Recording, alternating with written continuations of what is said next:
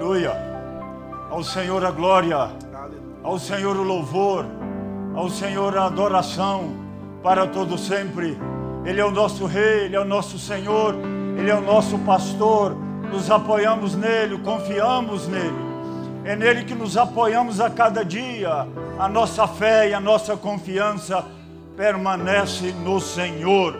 Aleluia. Paz do Senhor a todos, paz do Senhor à igreja em Brasília, paz do Senhor à igreja no Brasil, paz do Senhor à igreja na América do Sul, na América do Norte, América Central, Europa, Ásia, África, nas ilhas, nos polos, aonde a voz do Evangelho chegar, que a paz de Deus que excede todo entendimento esteja com cada um de vocês. Nesse dia, queremos falar sobre segurança da salvação. Vivemos a época da incerteza.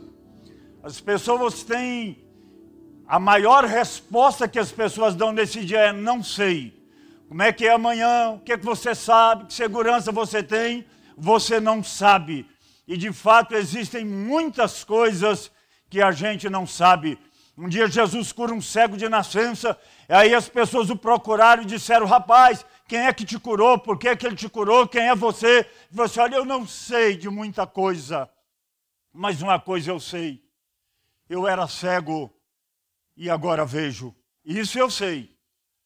Perguntaram para Jó por que, que ele estava sofrendo, a razão de tanta angústia, cada um tinha uma opinião sobre a matéria. Jó não sabia de muita coisa, mas ele disse: Olha, eu não sei explicar as coisas. Do mesmo jeito que a gente não sabe explicar o que está acontecendo no mundo. Mas no meio da calamidade, no meio da dor, Jó se levanta e diz: Mais uma coisa eu sei.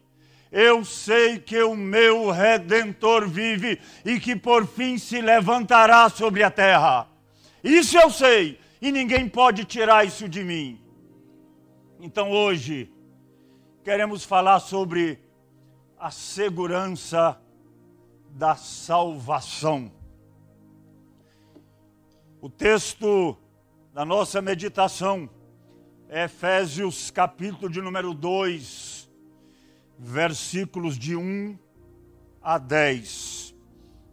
Diz assim a palavra do Senhor: E vos vivificou, estando vós mortos em vossas ofensas e pecados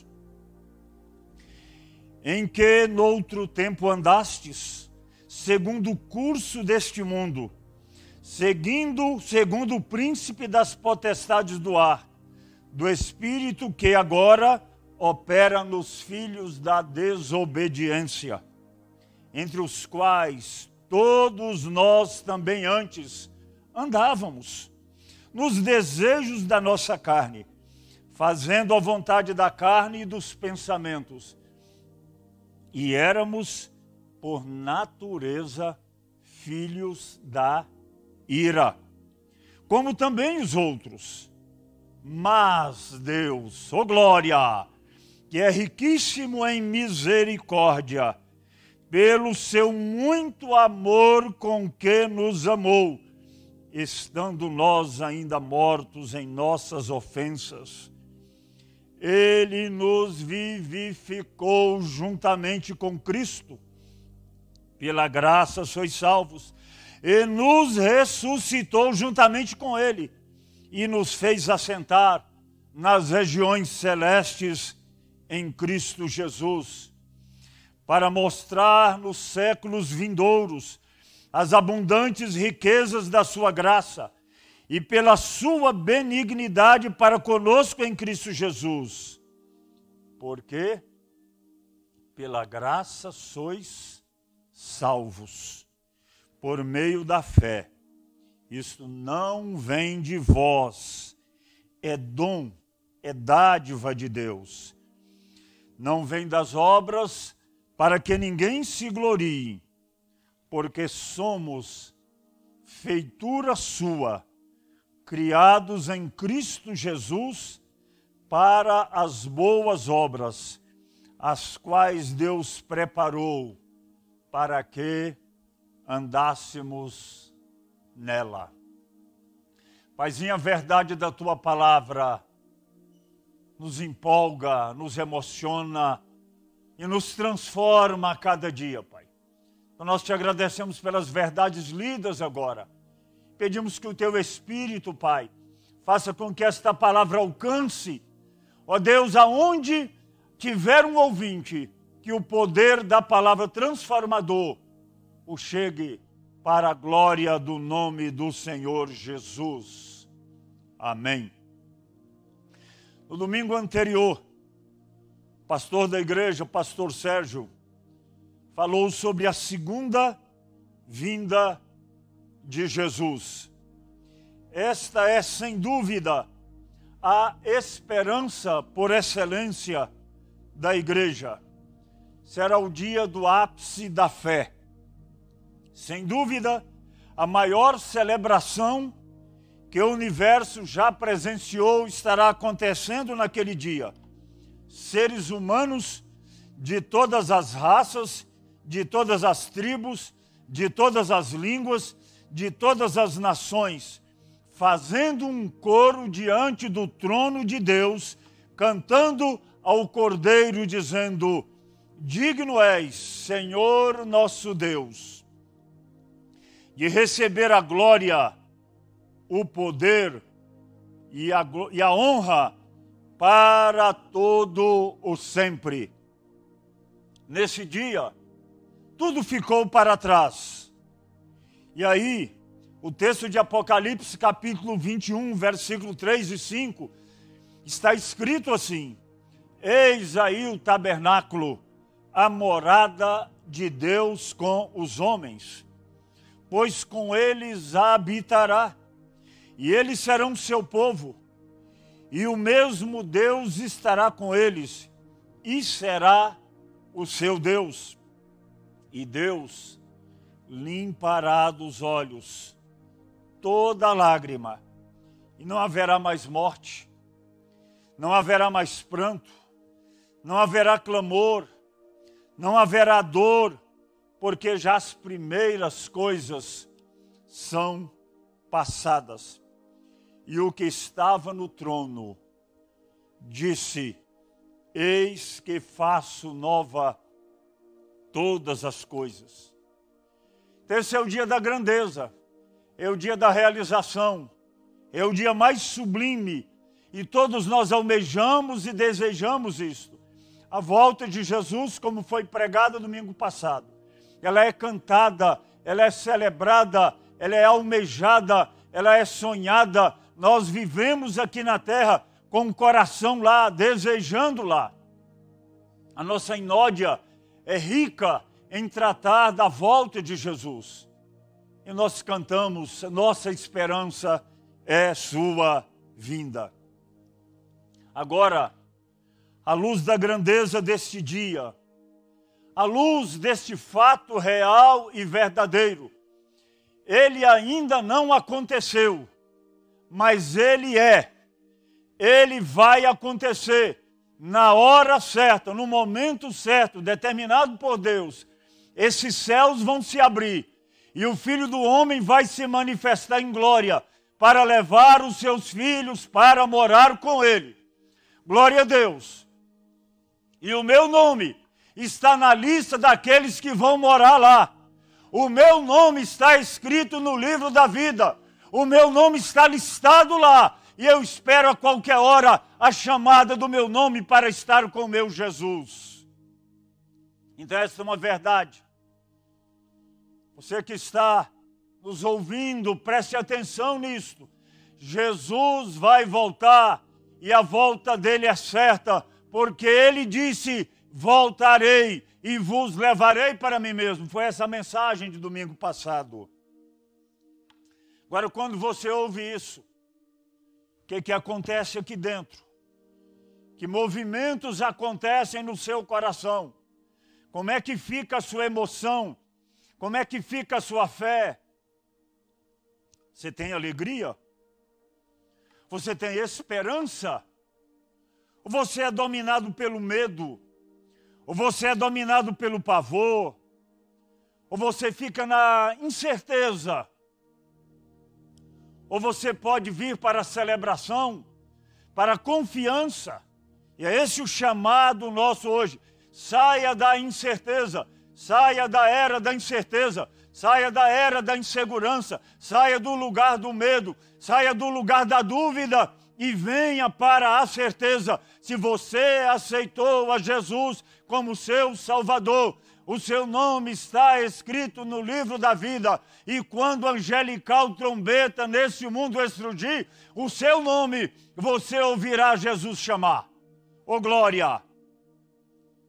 A pergunta é: se Jesus voltasse hoje, se Jesus voltar hoje, você tem certeza de que subirá com ele? repetindo a pergunta, já que o dia eu não sei, já que a hora eu não sei, mas o fato é certo. Se Jesus voltar agora, você tem certeza, segurança, confiança dentro de você de que você subiria com ele? Só existem duas possíveis respostas para esta pergunta. A primeira delas é o não. Eu não tenho certeza. A outra é o sim. Porque se você me diz o talvez, o talvez é um não disfarçado. O talvez é uma insegurança. O talvez não te dá firmeza. O talvez não te coloca de pé. O talvez não te coloque entre os que celebram. Então, vamos começar pensando se você respondeu não. Só existem duas razões para isto. A primeira razão para alguém dizer não é porque você ainda não confessou a Jesus como seu Salvador e Senhor.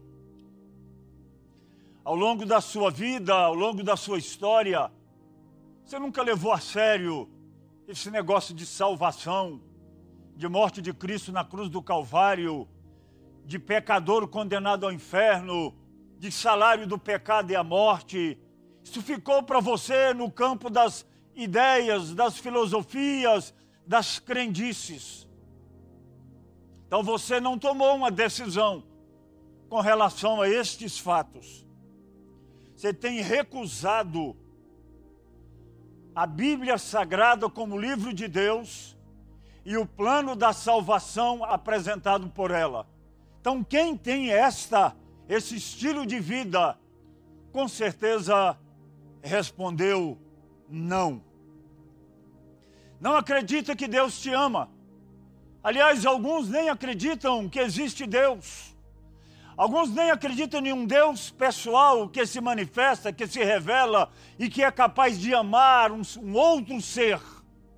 Não acredita. Então, para você que ainda não acredita, quero dizer para você que a Bíblia Sagrada é a poderosa palavra de Deus. E ela transforma. A Bíblia diz que ela é como um martelo que quebra a pedra que esmiuça a rocha. E no nome de Jesus Cristo, eu declaro uma palavra de poder para a sua vida agora, para quebrar a dureza do seu coração, para você ser sensível à voz de Deus que diz para você: Deus amou o mundo de tal maneira que deu seu Filho unigênito, para que todo aquele que nele crê não pereça, mas tenha vida eterna. Que essa palavra entre em você agora quebre a dureza do seu coração e o seu coração se converta a Deus. Deus ama você, meu amigo. Deus ama você, meu irmão. Você fala, eu não mereço. Romanos 5,8 diz: Deus prova o seu amor para conosco em que Cristo morreu por nós sendo nós ainda pecadores. Aqui a Bíblia desconstrói qualquer mérito para o amor. Deus ama porque Ele é amor. Ele não me ama e ama você porque você é gente boa. Ou porque eu sou gente boa. Eu não sou gente boa. Eu sou gente transformada por Jesus.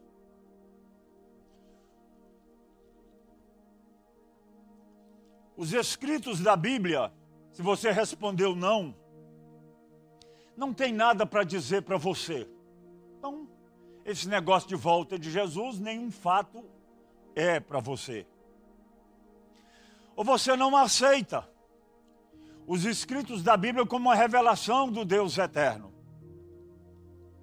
A questão de vida após a morte, de ir para junto de Deus, de inferno, de condenação, isso não tem dito nada para você até hoje esse negócio de, que haverá um tribunal supra-humano, aonde cada ser há de comparecer diante de Deus. Inclusive os juízes humanos vão comparecer diante do grande juiz. Aqueles juízes humanos que aqui não se submetem à lei, haverá uma lei maior lá, sobre diante da qual todos nós vamos comparecer e prestar conta lá não existe bom. Ou eu chego lá, pelos méritos do amor de Cristo, ou eu estou condenado. É o amor quem nos salva, é o amor quem liberta. Então, se você não acredita nisso, se você acha que isso é uma história para assustar as pessoas, para tirar o prazer da sua alegria, né?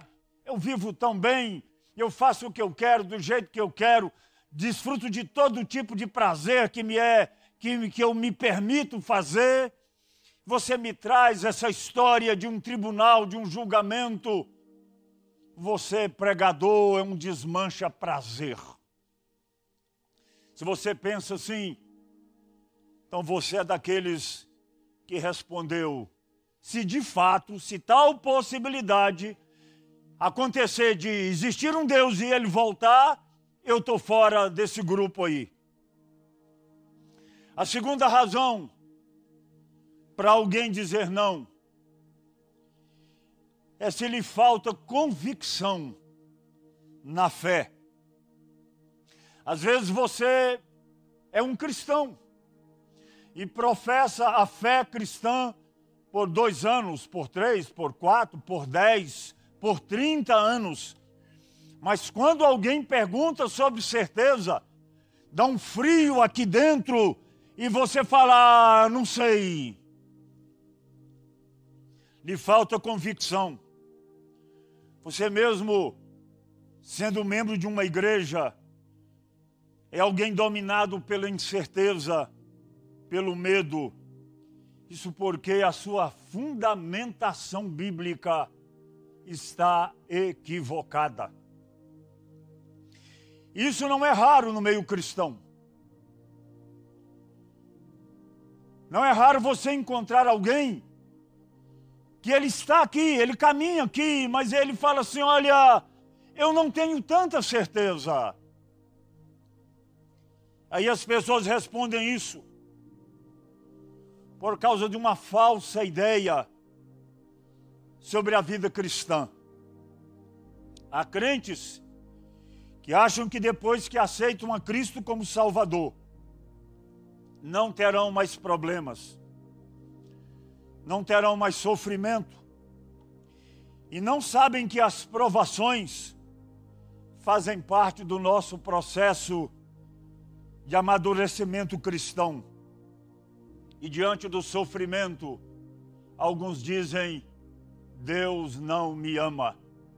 Então, se Ele não me ama, se Ele me permite sofrer, então eu nem tenho certeza se Ele me ama, então com certeza também não sei se Ele vai me levar. Mas a Bíblia diz que as aflições do tempo presente, Romanos 8, 18, as aflições do tempo presente, isso é, elas fazem parte daqui.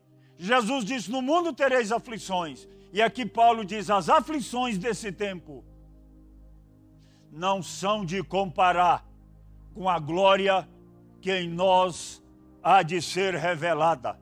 Há um sofrimento aqui pertinente ao ser humano. É independente da fé, da natureza, do lugar, se você tem muito ou se você tem pouco, se você estudou muito ou estudou pouco, uma hora o sofrimento nos alcança, mas ele não é a razão para eu descrer do amor de Deus. Por isso, o mesmo Paulo, na carta aos Romanos, faz a pergunta no, no, no versículo 35 do capítulo 8: O que é que pode fazer Deus parar de me amar? A ele dá resposta: nada. A tribulação, quando eu estou em tribulação, Deus me ama. Se eu estou em angústia, Deus me ama. Se eu passo fome, Deus me ama. Se eu experimento a nudez, Deus me ama. Se eu estou em perigo, Deus me ama. Se eu estou na, diante do perigo da espada, Deus me ama, porque nada fará com que Deus pare de me amar. As versões mais tradicionais diz: porque nada nos separará do amor de Deus. Nada vai fazer com que Deus deixe de me amar. Então não é o sofrimento que determina estas coisas. Aí Paulo faz uma declaração de convicção extraordinária. Eu estou certo de que nem principados, nem potestade, nem o presente, nem o futuro, nem altura, nem profundidade, nem qualquer outra criatura poderá interromper o amor de Deus por mim, simplesmente porque lá na cruz ele ratificou para sempre este ato de amor. Meu irmão, minha irmã, meu amigo, se você está em sofrimento, Deus ama você. Clame por Ele, Ele está do seu lado. O Espírito Santo Consolador estará, está dentro de você, habita em você, caminha com você. Clame por Ele, fale com Ele agora. Ele vai aliviar a sua dor agora. Ele vai trazer paz à sua alma no meio da dor. E eu não excluo nesta noite a possibilidade de que a dor, de que o sofrimento seja interrompido por uma vontade soberana de Deus. Então eu declaro agora: receba a cura no nome poderoso de Jesus. Porque a palavra diz que há poder no nome de Jesus para curar as enfermidades. Glória a Deus. Aleluia. Então, não tenha dúvida, por causa do sofrimento, mesmo que você esteja em sofrimento, e a Bíblia fala que próximo à volta de Jesus, os dias serão maus. Então, o sofrimento caracteriza sinais da volta de Jesus. A outra possibilidade de alguém estar caminhando dentro do templo, na igreja do Senhor, e não ter certeza, é porque diz assim: Eu não tenho tanta certeza, porque mesmo tendo aceitado a Jesus, aqui e acolá, eu cometo alguns pecados. Na Bíblia, o único inerrante foi Jesus de Nazaré.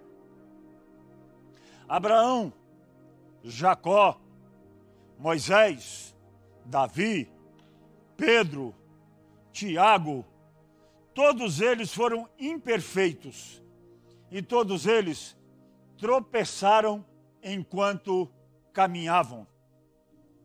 Tiago tinha tanta certeza disso, e ele não teve a mínima dificuldade de expressar no seu capítulo 3, versículo 2, dizendo assim: Todos nós tropeçamos em alguma coisa. Todos nós falhamos em alguma coisa. E ele estava escrevendo, escrevendo essa carta para crentes, para a igreja, e ele se incluiu naquele grupo daqueles que, mesmo caminhando, falham, porque a inerrância e a perfeição não está em nós. E talvez se fosse eu, tivesse escrito: vocês tropeçam em alguma coisa. Mas o Tiago teve a coragem de dizer assim: eu também estou entre os que tropeçam. Eu tropeço, tu tropeças, ele tropeça. Essa é uma possibilidade real e fato constante na vida do ser humano. Por isso, é que a graça se manifesta diariamente na nossa vida. O perdão vem da imerecida graça de Deus. O problema surge quando o crente peca, porque ele diz: Ah, agora Deus me abandonou. Quero dizer para você, todas as vezes que você errar, todas as vezes que você pecar, meu irmão, Quero dizer para você com toda segurança: temos o perdão garantido em Cristo Jesus. O perdão é algo constante, dinâmico e disponível. O sangue de Jesus Cristo nos purifica e continua purificando e vai me purificar de todo pecado até o dia em que eu sair e deixar este corpo de pecado para estar com o Senhor Jesus. O perdão e a purificação pelo sangue de Jesus é uma dinâmica que acontece diariamente na nossa vida. A questão é o que, é que eu faço quando eu peco. Muito tem se ouvido dos púlpitos. Não importa o que você fez, Deus te ama. Isso é verdade. Uma verdade incontestável. Não importa o que você fez, Deus te ama. Mas o, o segmento disso é: depois que você entendeu o amor de Deus, você precisa voltar para Ele. Se o pecado corta, se o pecado separa, quando você sabe que Deus te ama, então você volta. É o filho pródigo. Rompeu, afastou, vou-me embora. Não quero mais comunhão, não quero viver nessa casa, não quero viver nesse povo, não quero. E foi-se embora. Veio o sofrimento, ele lamentou, nada mudou. Mas chegou um momento em que a Bíblia diz assim: ele fala assim: levantar-me-ei, irei ter com meu pai. Nesse momento, enquanto ele estava se afastando, ele estava fora, porque ele estava indo para longe. Deus o amava, mas ele estava indo embora. Ele não queria o amor. Do momento em que ele virou e disse: Eu volto, levantar-me-ei, só no momento que ele virou, ele já estava dentro. Porque o amor do Pai sempre esteve disponível para ele. Corrigiu a rota. Já veio para dentro. Então quero dizer para você, diante das falhas diárias que nos pertencem, a cada falha, volte-se, dobre-se, confesse a Deus e Ele, em seu infinito amor, vai abraçar você, vai limpar você, vai purificar você, e não é que Ele vai começar a te amar a partir daí, Ele faz isso porque te ama e nunca deixou de amar. Os homens que forem para o inferno, não é porque Deus não os amou. As pessoas que forem para o inferno, é porque elas se recusaram a desfrutar do amor de Deus. Então quero convidar você a ter essa certeza disso. Diante das suas falhas, diante dos seus erros, tenha reencontros diários e constantes com Deus, porque Ele ama você. Corrija a sua rota, Se às vezes vai caminhando bem, dê uma vacilada, volte. Deus ama você, Ele está interessado em você. Então, se você achava que não ia subir, porque você comete ou cometeu algumas falhas, então lá no céu não caberia nenhum ser humano, porque todos nós falhamos. Mas a cada falha, um arrependimento. A cada arrependimento, uma confissão. E a cada confissão, um perdão. E a cada perdão, um reencontro e um abraço. É o colocar para dentro. É o dar anel para o dedo. É o trocar as vestes. É o dar uma sandália nova para caminhar. É a garantia você sempre foi meu filho. Você é de Deus. Você pertence a Ele. Terceira possibilidade de alguém estar dentro do templo caminhando com o Senhor e achar que não vai para o céu, porque você não tem tantos talentos assim. Portanto, por causa disso eu não faço muita coisa, ou eu não tenho nenhum ministério é, claro na casa do Senhor, eu não sei cantar, eu não sei pregar, eu não, eu não tenho uma habilidade, então Deus está esperando que eu faça alguma coisa para poder ir para o céu. Resposta errada. Tem nada que você faça que vai te colocar no céu. Não tem nenhum trabalho que você faça que vai te colocar no céu.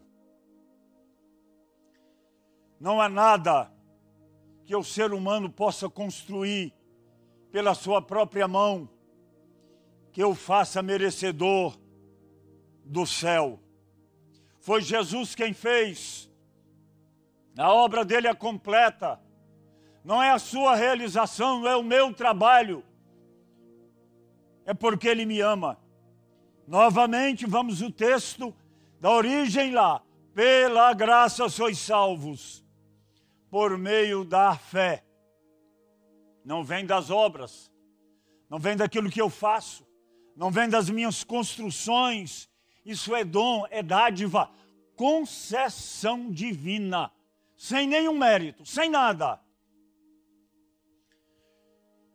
Para que ninguém se glorie. Imagine que a salvação fosse construída por méritos humanos.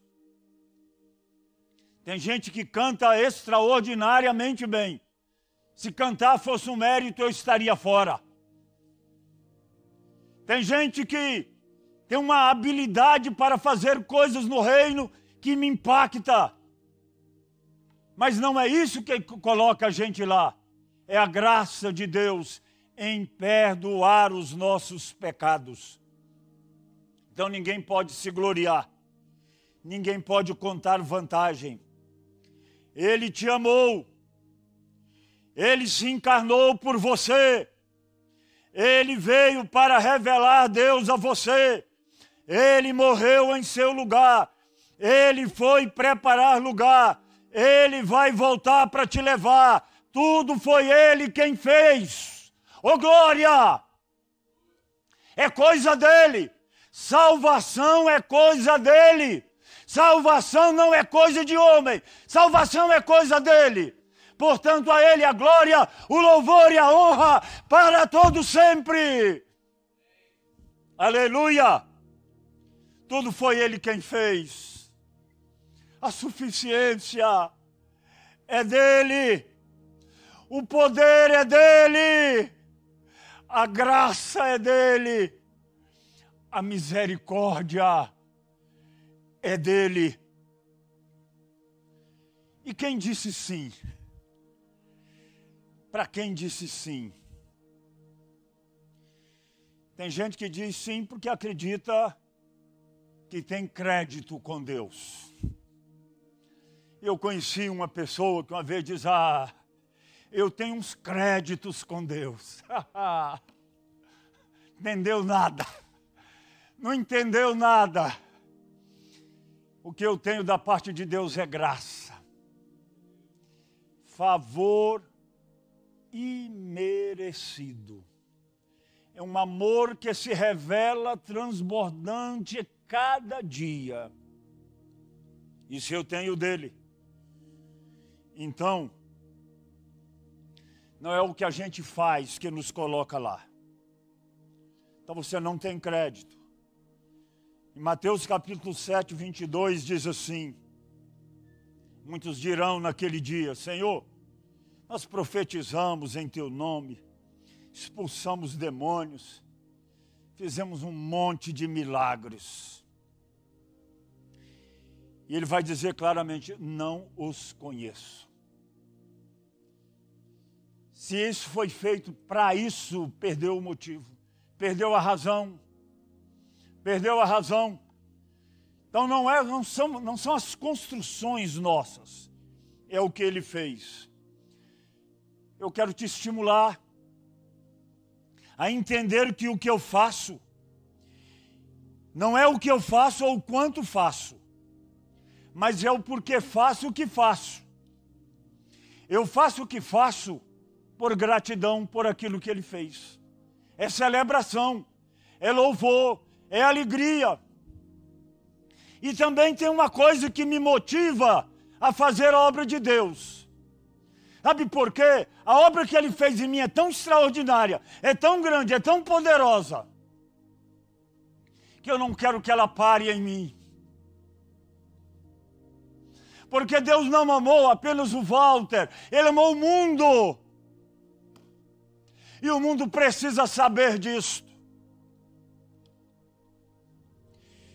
Sabe, o que ele fez por mim e por você, ele nos libertou do império das trevas e nos transportou para o reino do Filho do seu amor. E sentir amado por Deus é o maior privilégio que o ser humano tem. Não tem nada na minha vida que mais me alegra do que ser chamado e me sentir e viver isso aqui é, de, de uma forma é, até orgânica de que eu sou filho de Deus. E João escreve assim: Vede com grande amor nos concedeu o Pai, de que fôssemos chamados filhos de Deus. E nós de fato o somos. O que aconteceu comigo faz com que eu celebre. Sabe por que esses jovens vêm aqui e cantam e celebram? Porque eles estão cheios do Salmo 45, que diz assim: O meu coração está fervendo de palavras doces para dizer versos ao rei. Então eu preciso cantar para ele. Aqui está fervendo e precisa sair isto. E eu quero que o mundo inteiro saiba que tem um coração aqui que ferve por amor a Deus. Por que, que eu tenho certeza que vou subir? Porque eu vi a mensagem do Evangelho. A palavra pregada ou lida. E o Espírito Santo fez brotar em mim fé. Até a fé que eu tenho não é a minha fé, é a fé que Ele me deu. Foi Ele quem fez brotar em mim fé eu escutei e ele me convenceu, e eu passei a crer por uma dádiva dele. Então, por isso, quando esse céu se abrir, eu vou subir para estar com Jesus. Se você já tiver morrido, o meu corpo será ressuscitado e serei transformado, irei ao encontro do Senhor nos ares. Por que, é que eu tenho certeza que eu vou subir? Porque os meus pecados foram perdoados quando eu aceitei o fato de que Jesus morreu por causa deles. O dia que eu entendi isso, que Jesus morreu não por, por causa de pecados dele, por erros dele, porque ele não os tinha, mas ele morreu pelos meus pecados.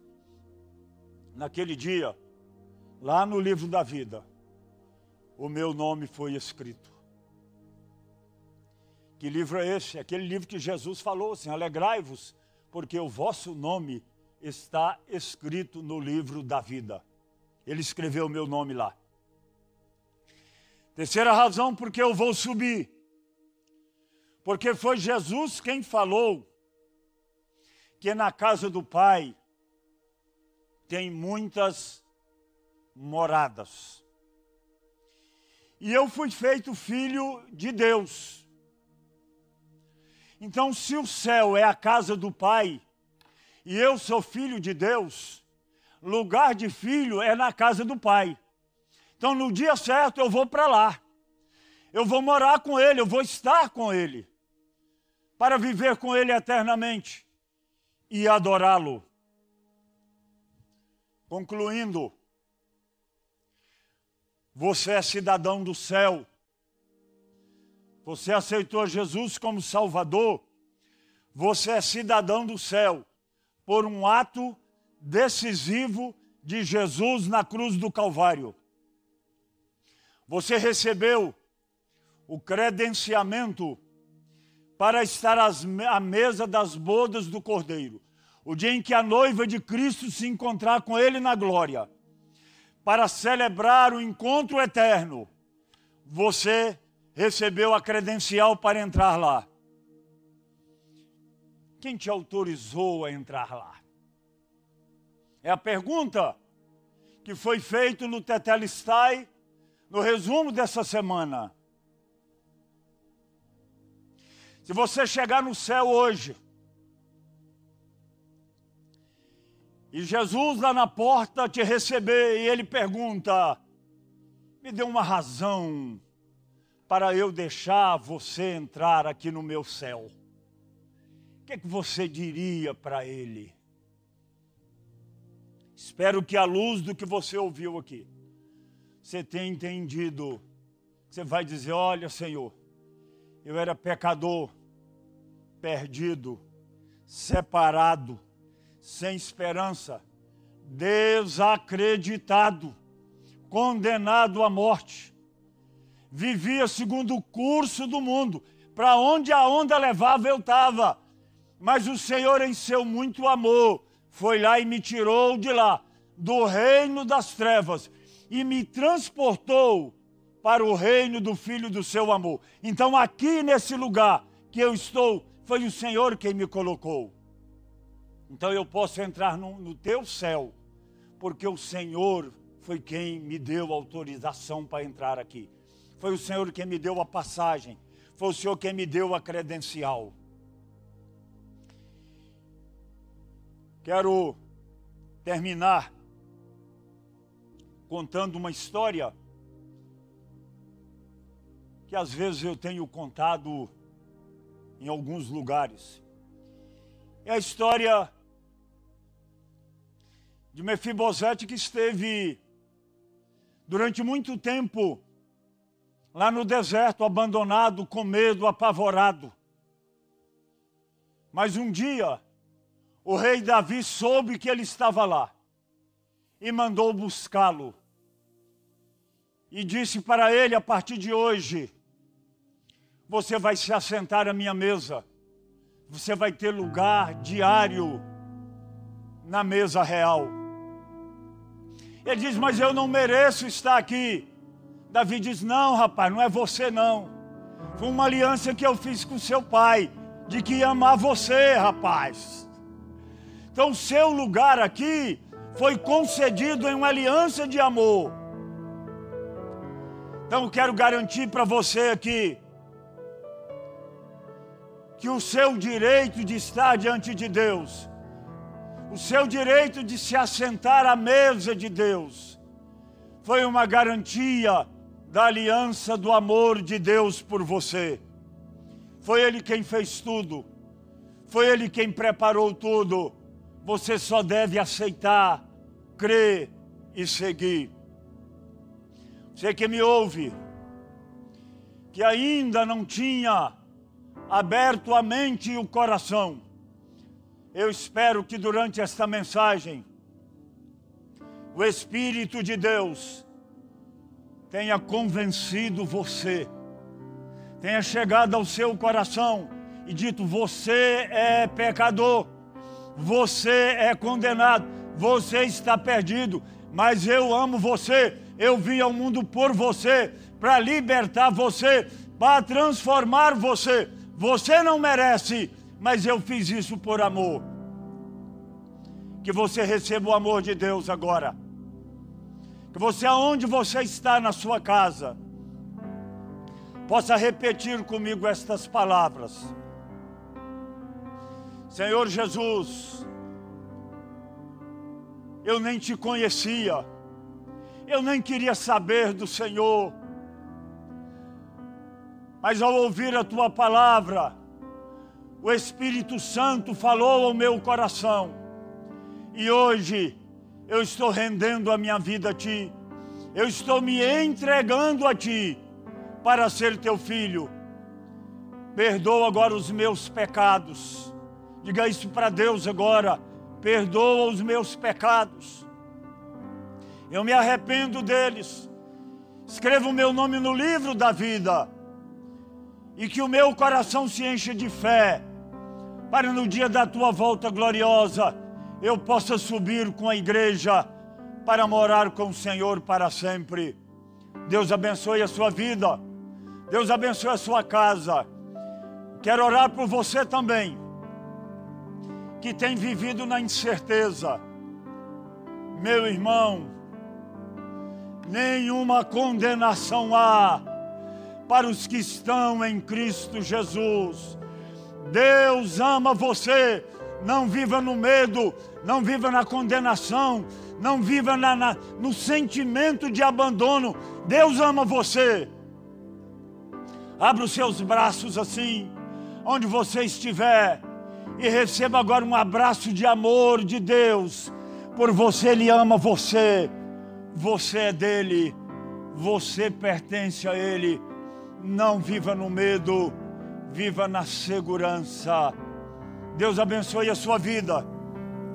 Deus abençoe o seu lar. Deus abençoe a sua família.